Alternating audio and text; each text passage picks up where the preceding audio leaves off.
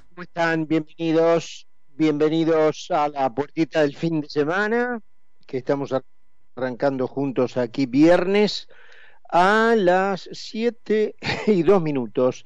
Hora en Buenos Aires, los acompañamos hasta las 8 de la noche eh, y hay 16 grados en la ciudad en este momento.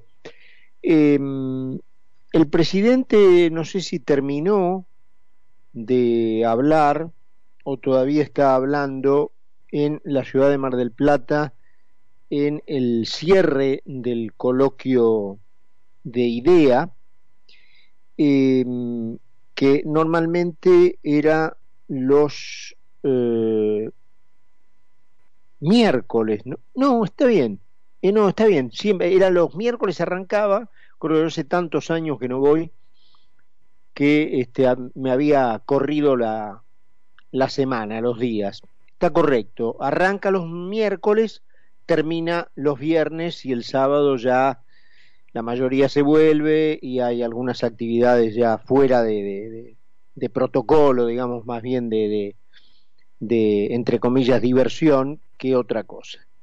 Así que está allí. Eh, no sé si en este momento eh, todavía hablando o ya terminado, pero eh, en una exposición, yo solamente escuché, debo ser sincero, partes, eh, muy irreal, ¿no? La pregunta es si el presidente se cree lo que, lo que dijo, lo que está diciendo.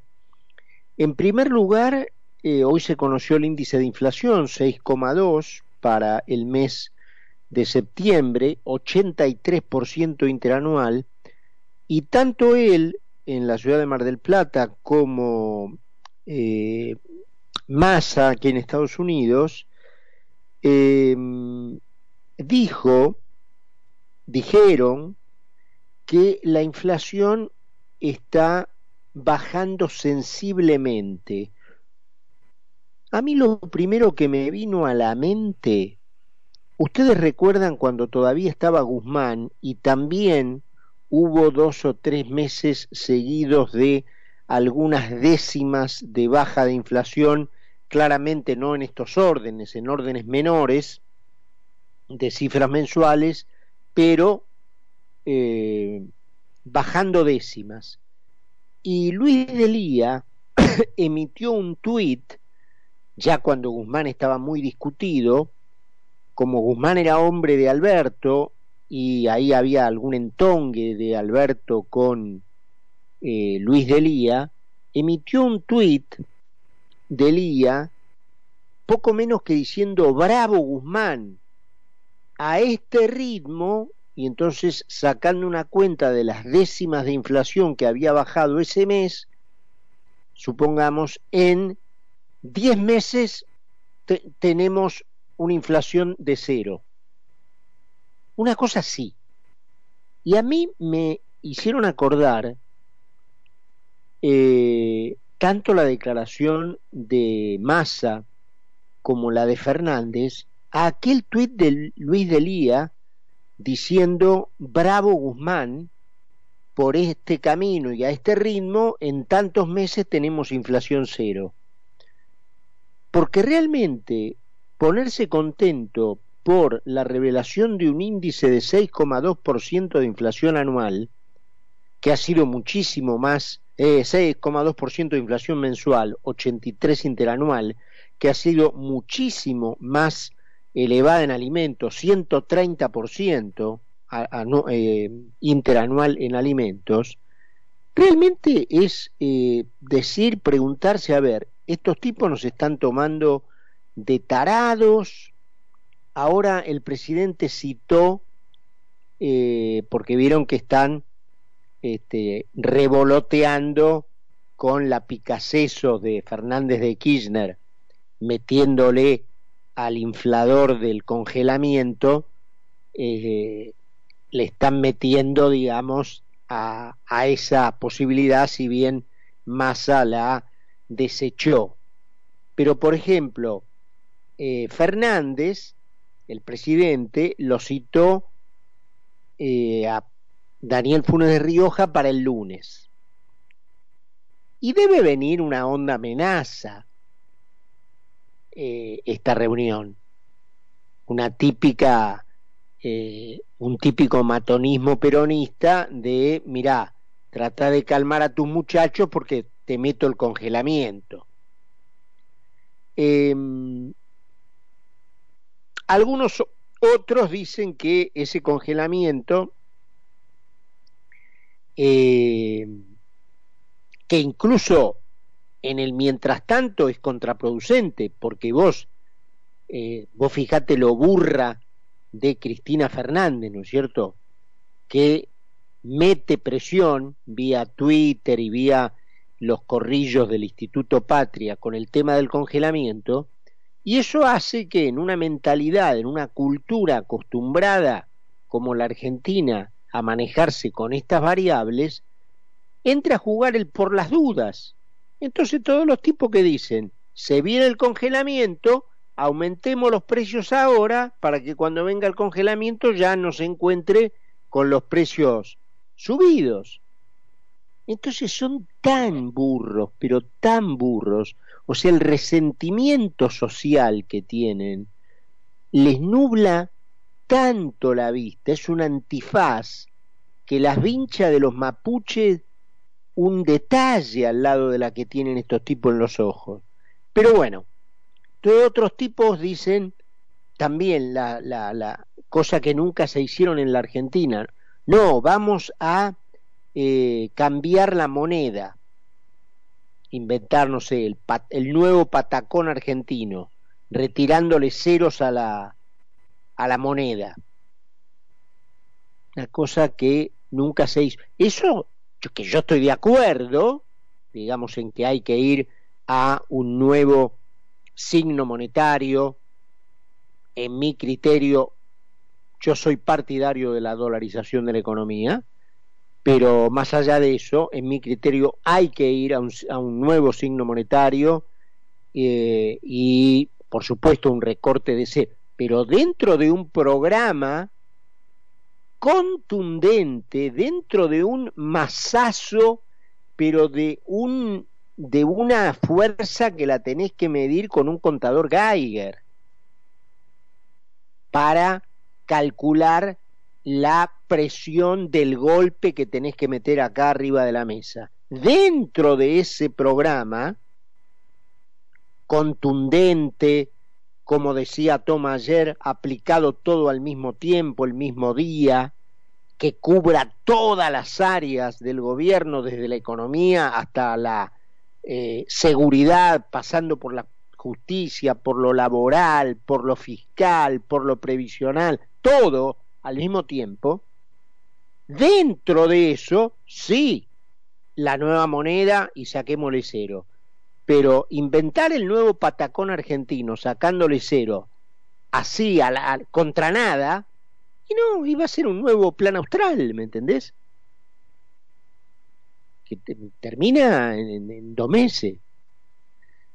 En fin, eh, ahí apareció conocido el índice, un tuit de María Eugenia Vidal, porque ustedes recuerdan la clásica campaña política de El Frente de Todos de 2019 con el tachín tachín del asado, que incluso hasta comerciales de televisión se hicieron.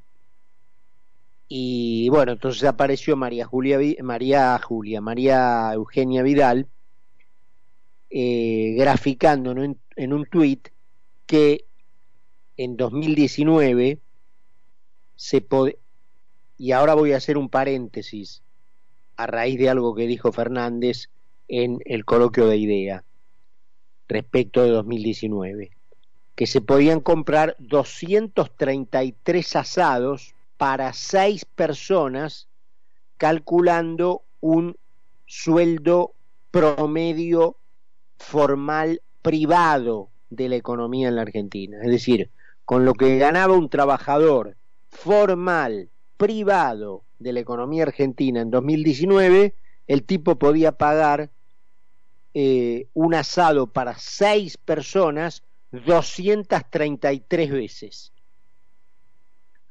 Hoy ese mismo tipo, con el salario que tiene, puede comprar 63 asados. Donde antes podía comprar 233 asados para seis personas, hoy puede comprar 63 bajo la política de los reyes que te venían a traer el asado servido a tu mesa. Y respecto de lo que decía de 2019, porque allí Fernández en Mar del Plata también eh, hacía referencia, porque llevó una serie de filminas, ¿no es cierto? El tipo debe creer que está de vuelta en la época de la pandemia, ¿no? Cuando se creía el campeón del mundo con las filminas y bueno, todo el mundo sabe lo que estaba pasando por detrás de sus espaldas, o no por detrás de sus espaldas, adelante de su vista en la quinta presidencial de Olivos, ¿no es cierto?, a espaldas del pueblo argentino, mientras este señor mandaba a encerrar y literalmente a encarcelar a los argentinos, este, cuando no cumplían sus amenazas, y él estaba de festicholas con su mujer, ¿no es cierto? eh, pero eh, envalentonado por lo que aparentemente era la repercusión de sus medidas en aquellos meses de miedo de la sociedad, recuerdan ustedes, aparecía con filminas en donde hablaba mal de, las políticas de los demás países, en fin, un gran papelón, literal, gran papelón internacional de la Argentina, otro más de los que nos hizo pasar este impresentable. Pero bueno, yendo a hoy, de vuelta llevó a Mar del Plata esta serie de filminas eh, y en todas el tipo manda la comparación contra diciembre de 2019 y habla de cifras que eh, le estarían dando bien o con porcentajes de incremento en materia productiva, etcétera. Yo le recuerdo al señor Fernández que esa es una comparación falsa, porque usted me tiene que comparar, Fernández, no la cifra de diciembre de 2019, porque diciembre de 2019, entre comillas, ya gobernaba usted. Usted y el séquito de los que siguen a su jefa, la señora de Kirchner, comenzaron a gobernar en agosto del 2019, cuando ese lunes 11 se o 19, no me acuerdo, se conoció el resultado de las PASO. Ahí empezaron a gobernar ustedes. Entonces todo se cayó a pedazos ese lunes de agosto de 2019, cuando ustedes ganaron las PASO porque ya el país sabía, los argentinos ya sabían lo que se venía. Entonces, que usted me compare cifra de diciembre de 2019, se está comparando contra las consecuencias suyas. ¿Me entiende, Fernández? Usted tiene que, si quiere ir a comparar contra, porque ¿qué hay detrás de esa bajeza? Compararse contra el gobierno de Macri. Entonces, usted compáreme contra 2017, o si quiere, contra abril de 2019, pero no contra diciembre. En diciembre ya gobernaba usted, y no lo digo porque asumió el, el 10 de diciembre. Usted ya gobernaba desde, repito, no me acuerdo si fue el, el 11 o el 19 de, de agosto, el lunes siguiente a las pasos. Desde ese día comenzó a gobernar usted, Fernando, usted y su jefa, básicamente su jefa, porque todos los argentinos empezaron a tomar decisiones en base a que ya sabían lo que se venía, que lo que se venía era lo, era lo suyo, esto que, está, esto que está pasando. ¿Me entiende, Fernández? Entonces, todas sus filminas, métaselas en el bolsillo o en el folder donde las llevó, métaselas ahí y regrese con ellas a Buenos Aires cuidando que no se arruguen pero son falsas. ¿Me entiendes, Fernández? Eh, y después tuvimos el episodio este, cotidiano de la actividad terrorista en el sur, yo me pregunto cuándo el gobierno va a declarar eh, a ese grupo como un grupo clandestino, terrorista, que atenta contra la soberanía argentina y en guerra contra la Constitución y por ente contra las autoridades constituidas del sur, ¿no? Eh, allí siguió este montonerismo disfrazado de, de indios mapuche y ahora atacaron e incendiaron toda una serie de maquinaria vial que se está usando para una obra de caminos en esa, en esa zona, agregándole un eslabón más, ¿no es cierto?, a esta actividad terrorista que yo no sé cuánto el gobierno va a demorar para declararla tal cual es, es decir, una actividad por supuesto clandestina, por supuesto terrorista y por supuesto desarrollada en contra de la Constitución y de las autoridades constituidas por ella y por ende contra la soberanía argentina. ¿Cuándo lo va a hacer? Así que para redondear y volver un poquito a lo que decíamos ayer respecto de la impresentable e inútil eh, vocera, Gabriela Cerruti, que decía que Macri eh, se había sacado la careta con la presentación de su libro ¿Para qué? Eh, confesando abiertamente que quería llevar a la Argentina a una etapa preperonista, y entonces aquí decíamos, Dios la oiga, pero no solo en el aspecto económico, ¿eh?